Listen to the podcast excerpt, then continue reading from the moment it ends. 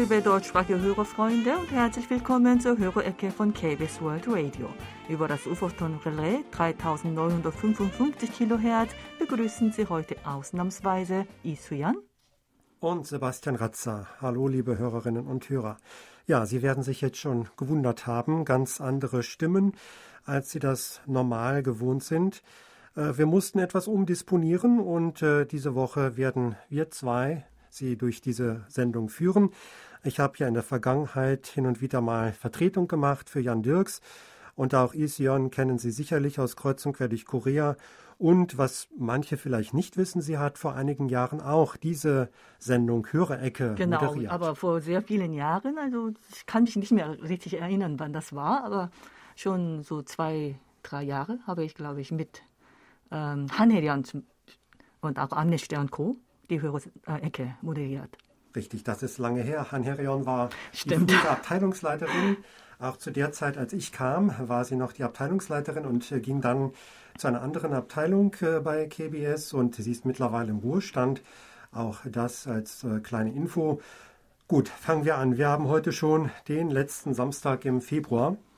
Ab nächster Woche beginnt auch wieder das neue Studienjahr an den Universitäten. Und zum Beispiel auch für meine Töchter geht es wieder los mit mhm. der Schule. Ähm, die Grundschüler sollen möglichst häufig jetzt wieder in die Schule gehen.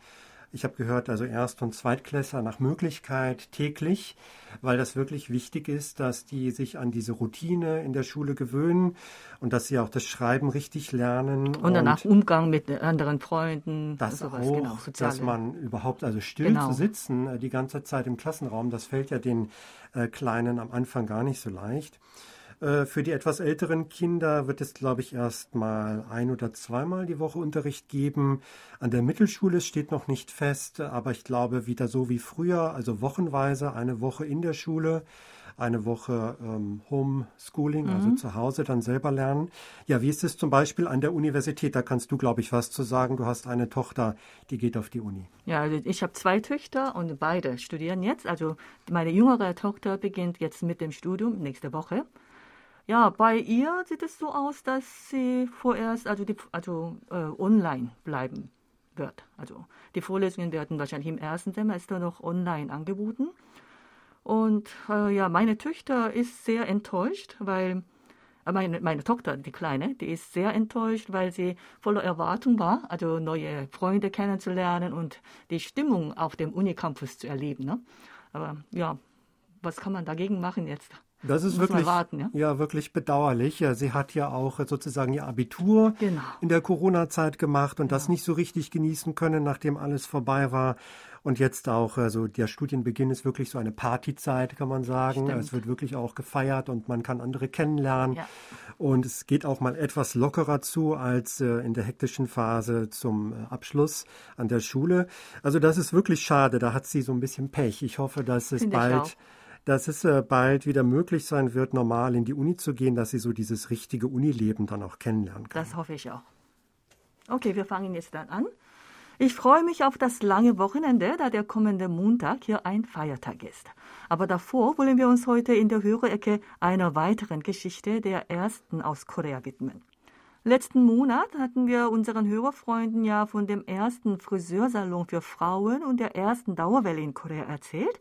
Also dachten wir, dass wir Ihnen dieses Mal die Geschichte des ersten Friseurladens für Männer, also eines Barbershops, wie sie heute auch nach der englischen Bezeichnung genannt werden, erzählen wollen. Dafür gehen wir heute wieder in die Zeit Ende des 19. Jahrhunderts bzw. Anfang des 20. Jahrhunderts zurück. Genau, und um die Bedeutung der Öffnung eines Barbierladens richtig zu verstehen, müssen wir uns zunächst den geschichtlichen und kulturellen Hintergrund kurz etwas näher anschauen. Im Königreich Joseon wurde nach den konfuzianischen Prinzipien die kindliche Pietät als eine der wichtigsten Tugenden hervorgehoben, die für die Liebe der Kinder zu ihren Eltern und darüber hinaus zu ihren Ahnen steht. In diesem Zusammenhang wurde gelehrt, dass die kindliche Pietät damit beginnt, den eigenen Körper und die eigenen Haare unversehrt zu lassen, da man sie von den Eltern geerbt hat. Deshalb ließen auch Männer ihre Haare lang wachsen, die sie geflochten und später nach der Heirat zu einem Knoten zusammengebunden auf dem Kopf trugen. So löste der Erlass des Königs Kojong Ende 1895, der Männern diesen Haarknoten verbot und sie zu einem kurzen Haarschnitt aufforderte, einen großen Schock aus und sorgte für starke Empörung in der Bevölkerung. Dieser Erlass, der im Rahmen der Reform- und Modernisierungspolitik von König Kojong herausgegeben wurde, wurde damit begründet, dass kurze Haare hygienischer und einfacher zu waschen seien. Nachdem der König selbst sowie der Kronprinz sich die Haare schneiden ließen, waren zunächst die Beamten an der Reihe. Während einige sich dem Erlass fügten, traten andere sogar von ihrem Posten zurück, weil sie diese Entscheidung des Königs keineswegs unterstützen konnten. Bei den einfachen Bürgern stieß er auf noch größeres Unverständnis. Viele, die sich dagegen sträubten, versteckten sich in Bergen und ländlichen Regionen, und diejenigen, denen die Flucht nicht gelang, wurden von den zuständigen Beamten einfach auf der Straße angehalten, und sie schnitten die Haarknoten einfach ab. Für sie war es, als ob ihnen die Hände abgetrennt worden seien, so dass viele nach diesem erzwungenen Haarschnitt ihre abgeschnittenen Haare in die Hosentasche gesteckt und weinend nach Hause gegangen sein sollen. Diese Panik führte sogar dazu, dass viele Läden einfach zumachten und alle Kunden ablehnten, um den strengen Kontrollen der Beamten zu entkommen. Einige nahmen sich sogar das Leben, weil sie diese neue Regelung nicht hinnehmen konnten. Das Ganze war also ein Desaster und nach zwei Jahren musste der Erlass zunächst einmal zurückgenommen werden. 1900 wurde zwar die Einführung eines Kurzhaarschnitts für Männer nochmals landesweit versucht, aber viele, vor allem die einfachen Bürger, waren um diese Zeit wegen der ständig wechselnden Haarschnittregelung einfach nur verwirrt und wussten nicht, wie sie nun ihre Haare tragen sollten. Schließlich kannten die Männer auch nur eine Frisur, die des Haarknotens auf dem Kopf. Diejenigen, denen infolge des ersten Erlasses aus dem Jahr 1895 die Haare zwangsweise abgeschnitten wurden, trugen also einfach ihre unordentlich geschnittenen und deshalb lose herunterhängenden Haare so weiter oder ließen sie komplett abrasieren. Vor diesem Hintergrund öffnete vermutlich der erste koreanische Barbierladen in Seoul. Der Barbierladen Tung Hung, der seine Tür im heutigen Viertel Insadong öffnete, konnte den männlichen Kunden einen sauberen Haarschnitt im westlichen Stil anbieten. Der Laden machte sich vor allem unter den einfachen männlichen Bürgern schnell einen Namen. Viele kamen, um ihre Haare einfach professionellen Händen zu überlassen, aber auch für diejenigen, die freiwillig kamen, um ihre Haare kurz schneiden zu lassen, weil es immer noch nicht reicht, mit anzuschauen, wie ihr der Haarknoten abgetrennt wurde. Einige sollen schon nach dem ersten Schnitt mit dem Messer in Tränen ausgebrochen sein oder sogar einfach aufgegeben haben und mit einem unvollständigen Haarschnitt nach Hause gegangen sein. Andere, die heimlich den Laden besucht hatten, mussten wiederum mit einem halb abgeschnittenen, halblangen Haarschnitt vor den Eltern flüchten, die erst später von der Entscheidung ihrer Söhne erfahren hatten und aufgebracht in den Laden stürzten.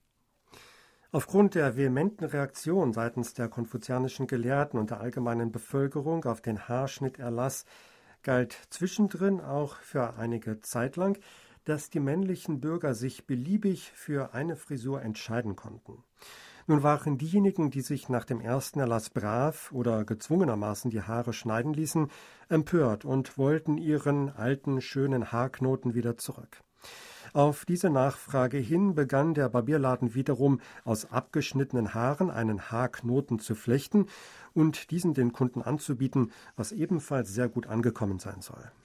Heute wird in den modernen Friseursalons kein Unterschied zwischen Mann und Frau gemacht, sodass viele Barbierläden über die Jahre hinweg geschlossen haben.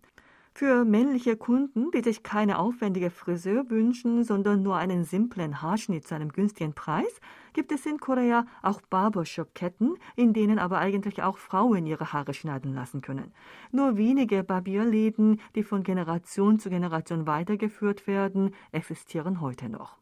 Der älteste Barbierladen in Korea ist heute der Songgu Barbershop, der 1927 in Seoul geöffnet hat und seit drei Generationen in Betrieb ist. Sowohl das Äußere des Gebäudes als auch die Innenausstattung ist im großen Teil erhalten geblieben. Eine der Scheren, die sich noch im Laden befinden, soll sogar über 145 Jahre alt sein. auch ein international bekannter YouTuber, der durch die Welt reist und mit Videos von seinen Erfahrungen in zahlreichen Barbershops weltweit berichtet, hatte den Laden einmal besucht. Falls Sie sich den ältesten Barbierladen in Korea einmal anschauen möchten, finden Sie das Video auf YouTube unter dem Suchwort Haircut Harry und Soul. Und wie dieser YouTuber ebenfalls von weit weg angereist, kam ein Empfangsbericht über die Schneckenpost in dieser Woche von Sven Moritz Hallberg aus Hamburg, der uns am 11. Januar mit seinem Francis Tube Radio Kit mit Sinpo 453 mal die 3 hören konnte. Der zweite Empfangsbericht kam von Rainer Steiner aus Goldberg, der von einem sehr guten, einwandfreien Kurzwellenempfang am 7. und 10. Januar berichtet. Herr Steiner schrieb uns. Es ist Winterzeit, sodass ich wieder mal öfters die Gelegenheit habe, KBS zu hören. So wünsche ich dem gesamten Team von KBS World Radio und speziell dem Team des German Service alles Gute für 2021 und vor allem viel Gesundheit in dieser schwierigen Zeit. Vielen Dank, lieber Herr Steiner. Wir wünschen Ihnen ebenfalls alles Gute im neuen Jahr. Herr Steiner grüßte außerdem noch herzlich unsere Postdame Frau Im Gyang-eun und schickte ihr noch eine Stadtkarte und Postkarten von Freiburg mit. Übrigens müssen wir Ihnen heute mitteilen, dass Frau Im leider nur noch bis diese Woche bei uns im Dienst gewesen ist. Ab nächsten Monat arbeitet sie Vollzeit im Goethe-Institut in Seoul.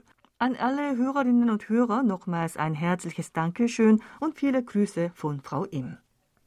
Und nun geht es weiter mit der digitalen Post. Monitor Burkhard Müller aus Hilden meldet am 20. Januar einen Empfang von Sinpo 5 mal die 4 mit seinem Reuter RDR 50C plus 13 Meter Drahtantenne und Tiking und Koch Antennentuner.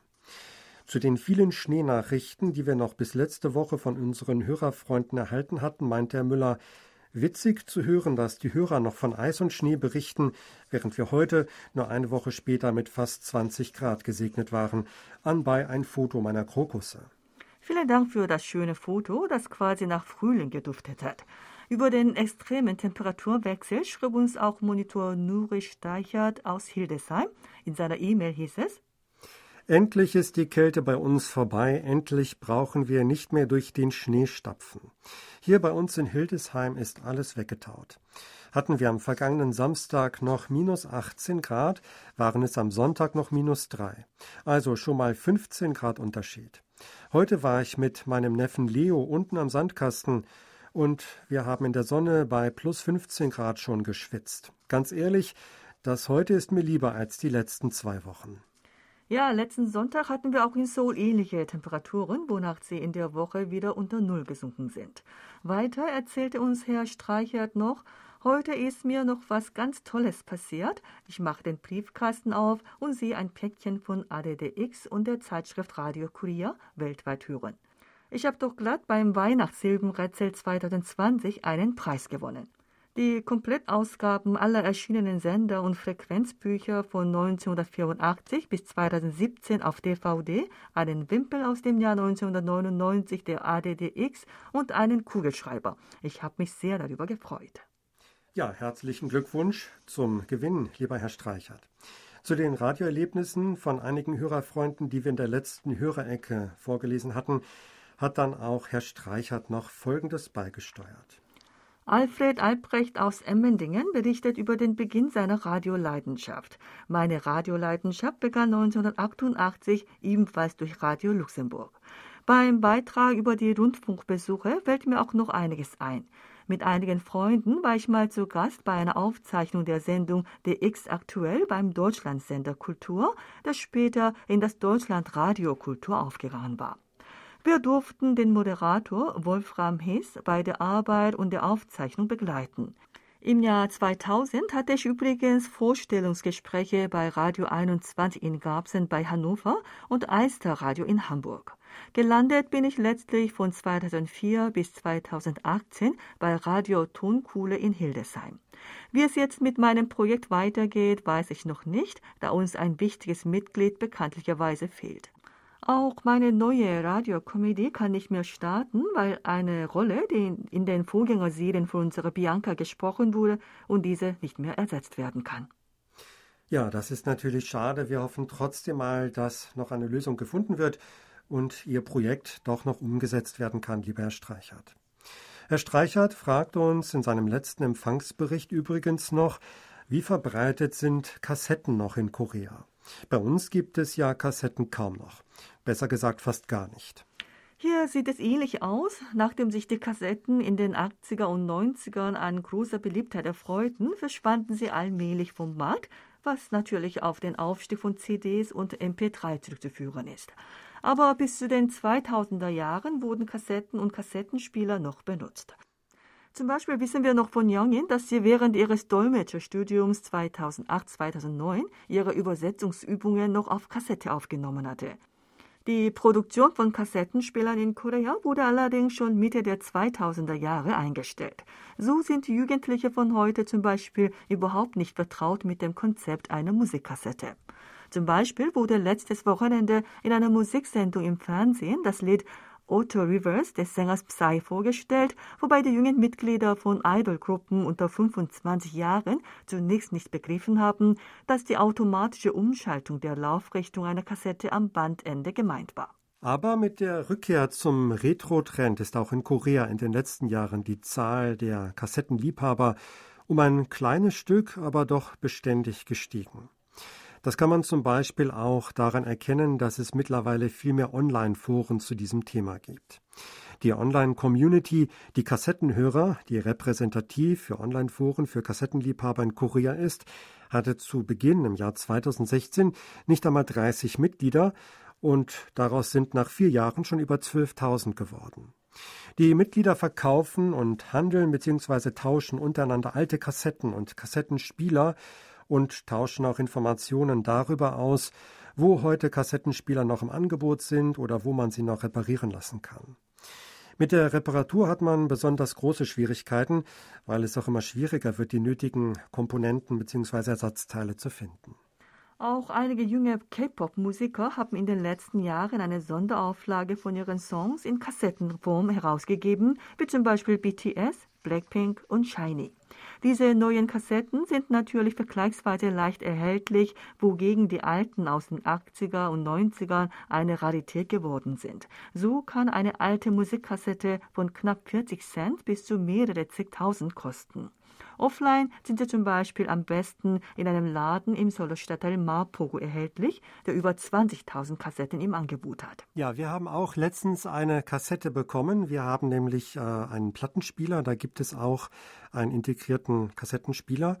Und äh, meine Frau ist ja großer BTS-Fan und sie hat sich da so eine limitierte Ausgabe gesichert. Und dann haben wir die auch mal eingelegt. Und die Kinder standen auch staunend davor und äh, konnten es gar nicht glauben, dass da jetzt irgendwie Musik rauskommt und wie das überhaupt funktioniert. Also das ist schon äh, wirklich wahr, dass das äh, total in Vergessenheit geraten ist. Ähm, die wurde aber nur einmal kurz angespielt und kam dann gleich wieder in die Hülle, denn die ist ja zu kostbar, die muss gesammelt werden. aber ja, das ist äh, auch so eine interessante Anekdote. Also jetzt gibt es äh, auch Musik von uns, allerdings nicht BTS, sondern Sie hören Instrumentalmusik. Der Titel lautet El Condor Pasa von der Gruppe Tarsurum.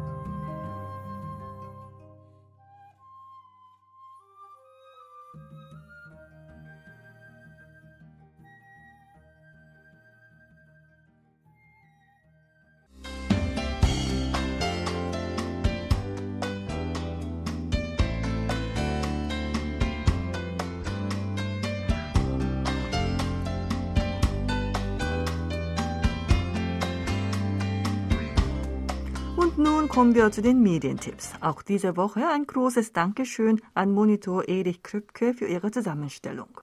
Zwei Fernsehtipps und einen Radiotipp gibt es für die neunte Kalenderwoche. Das Schweizer Fernsehen SRF 1 zeigt am Montag, dem 1. März um 0.20 Uhr den südkoreanischen Spielfilm Mother aus dem Jahre 2009. Der Film erzählt die Geschichte einer Mutter, die versucht, mit allen Mitteln einen Mordverdacht von ihrem behinderten Sohn abzuwenden. Eisenbahnromantik gibt es regelmäßig in den dritten Programmen zu sehen. Am Mittwoch, dem 3. März um 11.20 Uhr im bayerischen Fernsehen steht die Folge Südkorea unterwegs im Land der Morgenstille mit dem Zug durch Südkorea wieder einmal auf dem Programm. Der Radiotipp hat wieder Musik zum Thema. Am Montag, dem 1. März um 23.03 Uhr gibt es auf SWR 2 in der Sendung SWR 2 Jetzt Musik ein Komponistenporträt unter dem Titel Jasmin T., der Komponist Roland Breitenfeld zwischen Deutschland und Korea. Von 2006 bis 2017 war Roland Breitenfeld Professor für Komposition und elektronische Musik an der Seoul National University. Er verbindet Elemente koreanischer und europäischer Musik. Im Treffen zweier Welten war er schon zweimal zu Gast, zuletzt am 10. Oktober 2014. Dieser Beitrag kann noch auf der Internetseite des Komponisten nachgehört werden. Das waren die Medientipps Vielen Dank. Lutz Winkler aus Schmitten hat uns übrigens einen Literaturtipp weitergeleitet. Und zwar ist am 11. Februar die deutsche Übersetzung des koreanischen Bestsellers Kim Ji-yong, geboren 1982, erschienen.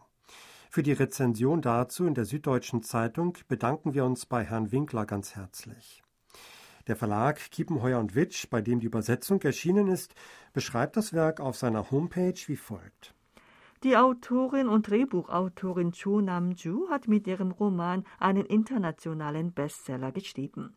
Ihre minimalistische und doch messerscharfe Prosa hat nicht nur viele Leserinnen weltweit begeistert, sondern auch Massenproteste in Korea ausgelöst. In einer kleinen Wohnung am Rande der Metropole Seoul lebt Kim Ji-young. Die Mitdreißigerin hat erst kürzlich ihren Job aufgegeben, um sich um ihr Baby zu kümmern, wie es von koreanischen Frauen erwartet wird. Doch schon bald zeigt sie seltsame Symptome. Chiangs Persönlichkeit scheint sich aufzuspalten, denn sie schlüpft in die Rollen ihr bekannter Frauen. Als die Psychose sich verschlimmert, schickt sie ihr unglücklicher Ehemann zu einem Psychiater. Nüchtern erzählt eben dieser Psychiater Chiangs Leben nach, ein Leben bestimmt von Frustration und Unterwerfung.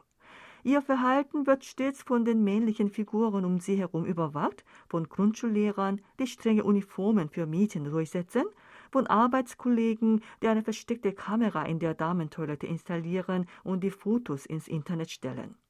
In den Augen ihres Vaters ist es Chiangs Schuld, dass Männer sie spät in der Nacht belästigen. In den Augen ihres Mannes ist es Chiangs Pflicht, ihre Karriere aufzugeben, um sich um ihn und um ihr Kind zu kümmern. Kim Ji-young, geboren 1982, zeigt das schmerzhaft gewöhnliche Leben einer Frau in Korea und gleichzeitig deckt es eine Alltagsmisogynie auf, die jeder Frau, egal wo auf der Welt, nur allzu bekannt vorkommt. Und wir haben sehen können, dass zum Zeitpunkt der Aufnahme der Roman schon auf den 14. Platz in der Spiegel-Bestsellerliste gestiegen ist. Auf der Homepage des Deutschlandfunks können Sie sich auch ein Gespräch mit der Koreanistin und Literaturwissenschaftlerin Nadeshda Bachem über das neue Buch anhören. Geben Sie in der Suchmaschine Ihrer Wahl einfach die Suchbegriffe Kim Ji-young, geboren 1982 und Deutschlandfunk ein. Mit Nadeshda Bachem gab es übrigens auch ein Interview in unserer Sendung Treffen zwei Welten am 17. Juli 2020. Bei Interesse können Sie das Interview auf unserer Homepage noch einmal nachhören.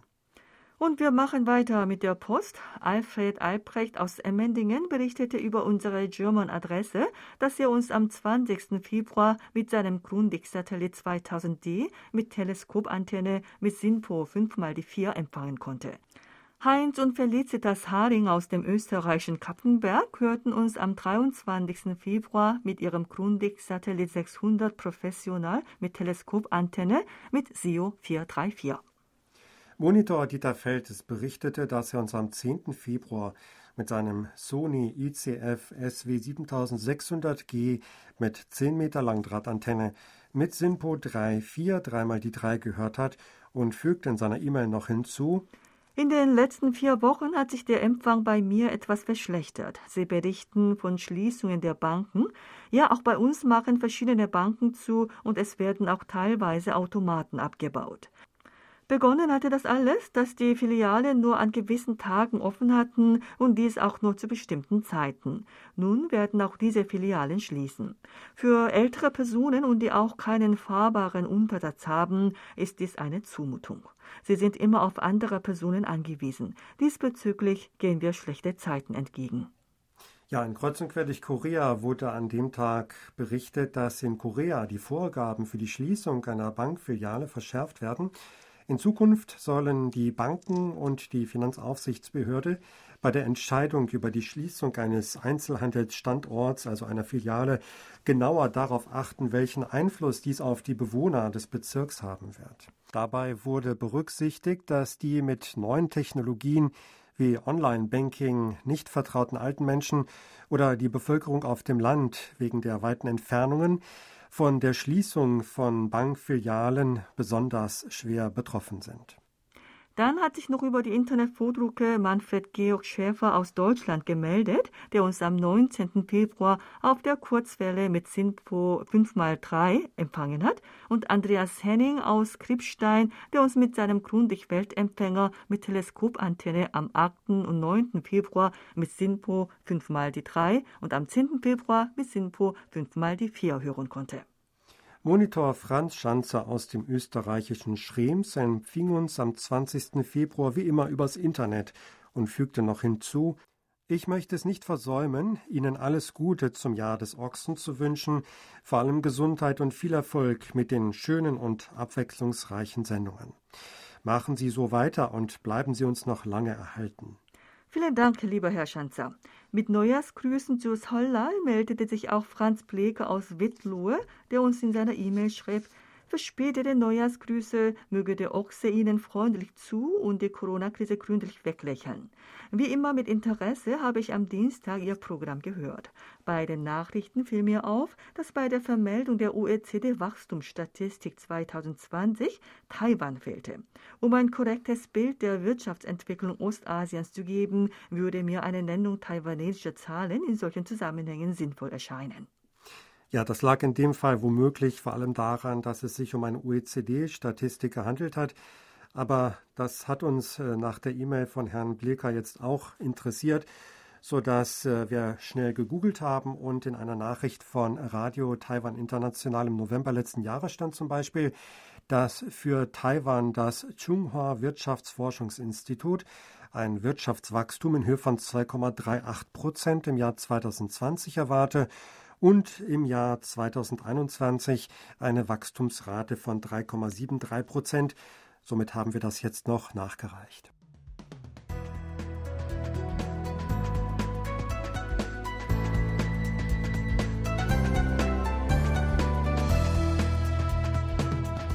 Sie hören KBS World Radio mit der Hörerecke. Geburtstagsecke. Auf der Geburtstagsliste von Monitor Bernd Seiser stehen diese Woche Igal Benger in Ochtrup, Rosi Reinasch in Duttweiler, Reinhard Riese in Düsseldorf, Helmut Lesser in Gebesee und Ralf Ladusch in Cottbus. Gedenken möchte Herr Seiser auch Ludwig Strauß-Kim, dem langjährigen Hörerfreund und Organisator des KBS-Hörertreffens in Mainz, der am 25. Februar 1925 geboren wurde und leider am 24. März 2018 in Namhae in Korea verstorben ist. Sie hören nun ein paar Takte Musik, Jeju-de-Ö Purumbam, Blaue Nacht auf Jeju von Ingong Uisong. Schalalala, shalala, shalala, shalala,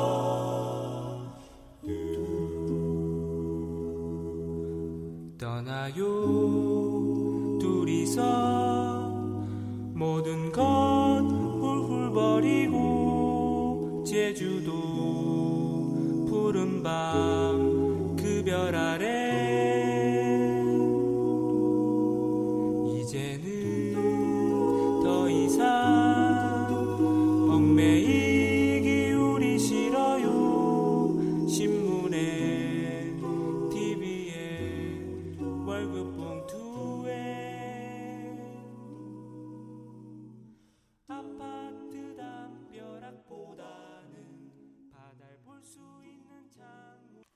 Und wir bleiben noch ein bisschen beim Thema Jeju-do.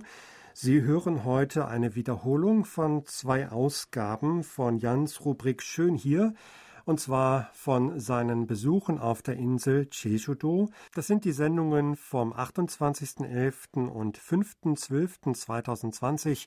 Viel Vergnügen.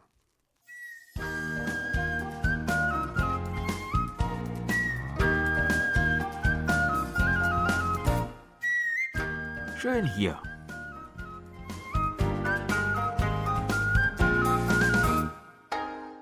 Ausflugstipps für Korea mit Jan Dirks.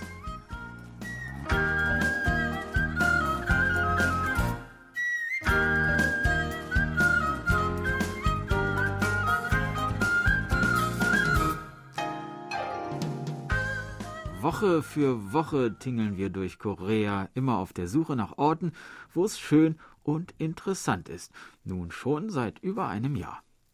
Und wer Korea ein wenig kennt und diese Senderei bis heute verfolgt hat, dem wird vielleicht aufgefallen sein, dass wir ein besonderes Ausflugsziel, das vollkommen zu Recht als eines der schönsten und attraktivsten Reiseziele innerhalb Koreas gilt, bis heute vollkommen außer Acht gelassen haben bis heute.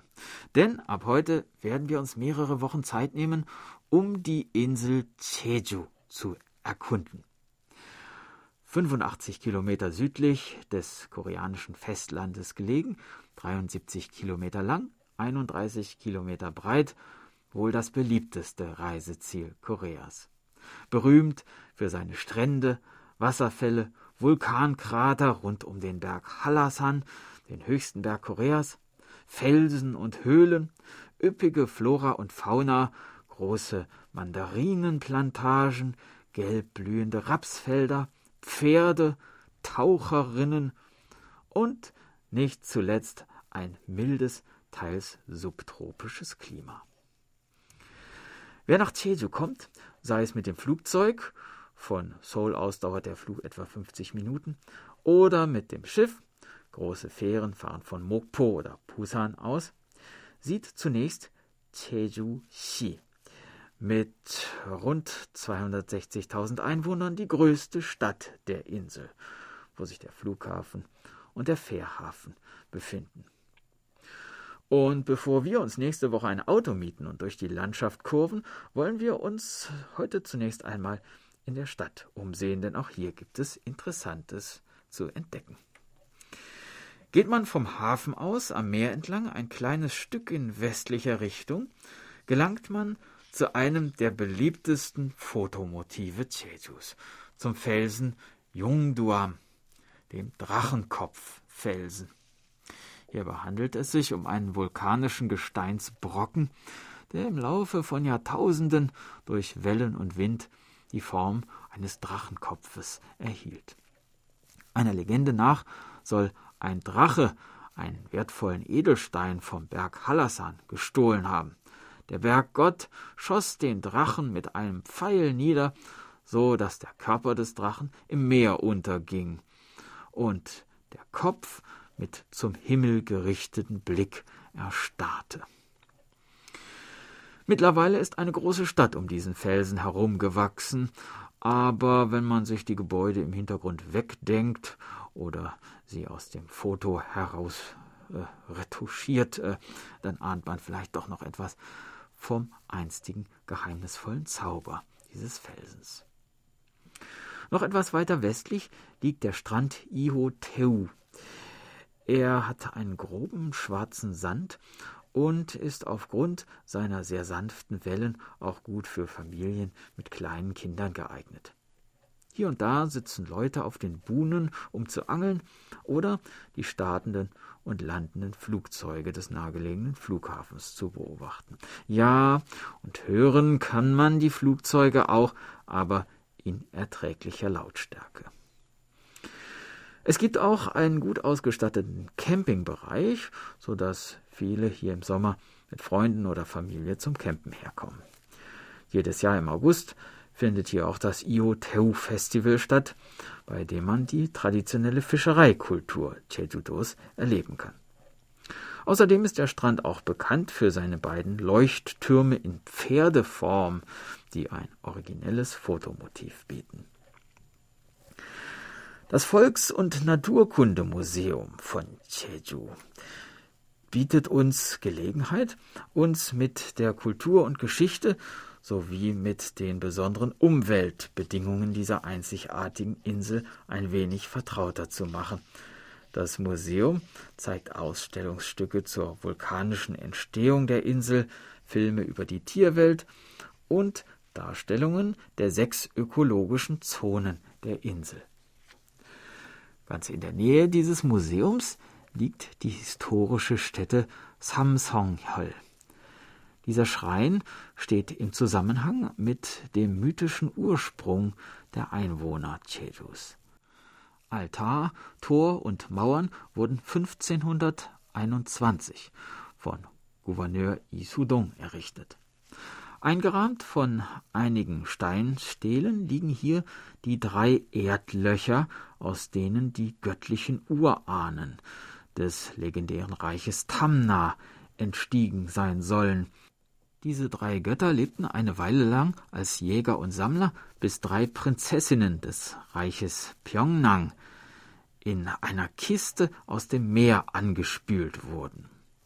Die Prinzessinnen hatten Samen, Kälber und Fohlen mit dabei, womit die drei Paare daraufhin ihr Leben als Bauern und so die Zivilisation von Jeju begannen. Dreimal im Jahr wird hier eine Zeremonie zu Ehren dieser legendären Urahnen abgehalten. Was sich aus dieser Urzivilisation sonst noch alles entwickelt hat, sehen wir uns nächste Woche an. Dann setzen wir uns nämlich in den Mietwagen und starten eine Inselrundtour. Wir würden uns freuen, wenn Sie uns dann wieder begleiten. Tschüss und bis dann, sagt Jan Dirks.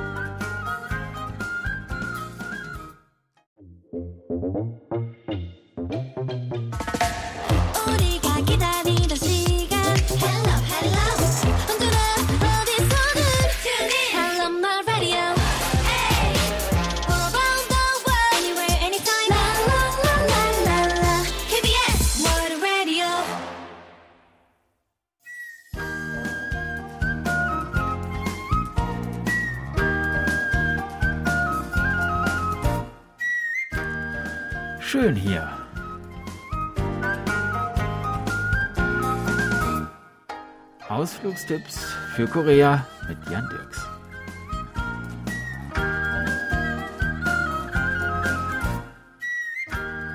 Wir befinden uns auf der schönen Insel Jeju. Und nachdem wir uns dort letzte Woche die Hauptstadt Jeju-si angesehen haben, wollen wir uns heute ins Auto setzen und unsere Inselrundreise beginnen. Ohne Auto hat man es auf Jeju nicht ganz einfach. Gewiss, man kann auch mit dem Bus oder mit dem Fahrrad die schönsten Orte der Insel erkunden, aber am einfachsten ist es doch, sich einen Mietwagen zu nehmen. Man ist einfach flexibler, kann hier und da mal anhalten und den ein oder anderen spontanen Abstecher machen. Von Jeju Stadt aus fahren wir zunächst in östlicher Richtung die Küstenstraße entlang. Auf der linken Seite das blaue Meer, auf der rechten weite Mandarinenplantagen. Wir kommen an einer kleinen festungsartigen Anlage vorbei, direkt am Meer gelegen. Dies ist der Yeonbukjong. Er wurde Ende des 16. Jahrhunderts errichtet. Hier versammelten sich früher die Exilanten, die am Königshof in Ungnade gefallen und nach Jeju ins Exil geschickt worden waren. Den Blick nach Norden gewandt, lobten sie den König und hofften auf gute Nachrichten aus der Hauptstadt und auf die Erlaubnis, nach Seoul zurückkehren zu dürfen. Früher ein Ort des bangen Hoffens, ist dieser Pavillon heute einfach ein schöner Aussichtspunkt über dem Meer. Folgt man weiter der Küstenstraße, kommt man bald an die Abzweigung zu einem schönen Strand, dem Hamdok Sopung Strand. 500 Meter breit, weißer Sand, schwarze Vulkanfelsen, kristallklares, flaches Wasser. Im Sommer sollen hier bis zu 50.000 Leute am Tag herkommen. Na, das war in diesem Jahr sicherlich anders und nun im Winter geht es hier natürlich ohnehin viel ruhiger zu. In der Nähe des Strandes liegt auch der Park der Tolharupang. Diese eigentümlichen, bis zu drei Meter hohen Figuren aus porösem Vulkangestein, die ein wenig an die riesigen Skulpturen auf der Osterinsel erinnern, wurden als Schutzgeister früher überall auf Jeju aufgestellt. Auch phallusartige Fruchtbarkeitssymbole kann man in der Form dieser Figuren erkennen. Hier im Park sind viele verschiedene Tolharupang von der ganzen Insel versammelt. Und wenn man hier den Waldweg entlangläuft, blicken einen immer wieder die eigentümlichen Gesichter der Figuren vom Wegesrand an. Wir fahren nun ein kleines Stück zurück und biegen auf die Nationalstraße 1118 ein, die uns ins Innere der Insel führt. Dann an der Abzweigung links auf die 1112. Schon seit einer Weile ist er ausgeschildert. Der Krater Sangumburi, eines der sehenswertesten Naturdenkmäler der Insel. Keine Angst, dieser Vulkan ist seit Jahrtausenden erloschen. Das Auto stellen wir erstmal auf den Parkplatz ab. Eintrittskarte kaufen und los geht's. Hier herumzulaufen macht wirklich Spaß. Der Kraterrand ist flach, circa 650 Meter weit, der Krater 100 Meter tief, mit einem Umfang von etwa zwei Kilometern. Von oben betrachtet sieht er aus wie ein riesiges Fußballstadion. Hier trifft man auf eine vielfältige Flora. Auf der Nordseite findet man subtropische Vegetation, unter anderem Rotdornbüsche und Magnolien sowie die seltenen Wintererdbeeren. Auf der Südseite herrscht Vegetation des gemäßigten Klimas vor, mit immergrün und Ahornbäumen und Brombeeren. Vom Sangumburi aus fahren wir nun weiter in südlicher Richtung. Die Landschaft mit ihren unzähligen runden, grasbewachsenen Vulkanhügeln, die auf koreanisch Orum genannt werden, hat ihren ganz besonderen Reiz. Und noch eine Besonderheit Jejus können wir an dieser Route entdecken. Die zahlreichen Reiterhöfe und Pferdefarmen. Wer mag, kann sich hier auf einem zahmen Pony ein wenig durch die schöne Landschaft tragen lassen. Auch Wandern und Radfahren sind hier verschiedentlich möglich. Wir haben die Insel nun einmal durchquert und bereits die Südküste erreicht. Hier in der Nähe des Hafens von Namwon liegt der Kunong, ein felsiger Küstenabschnitt, dessen bizarre Formationen aus schwarzem Vulkangestein an Skulpturen einer modernen Kunsthalle erinnern. Über den Felsen und über dem Meer windet sich der Wanderweg Nummer 5, der so malerisch ist, dass man ihn am liebsten immer weitergehen möchte. Wenn man dies tatsächlich tut, kann man so die ganze Insel umrunden, denn der Weg ist ein Abschnitt der Jeju Ulle Gil Rundwanderroute, die einmal um die ganze Insel herumführt. Nun, das wäre für uns heute ein bisschen zu weit, aber keine Sorge, wandern werden wir auch noch hier auf Jeju. Wann? Tja, wie wär's mit nächster Woche? Also, abgemacht. Tschüss und bis dann, ihr Jan Dirks.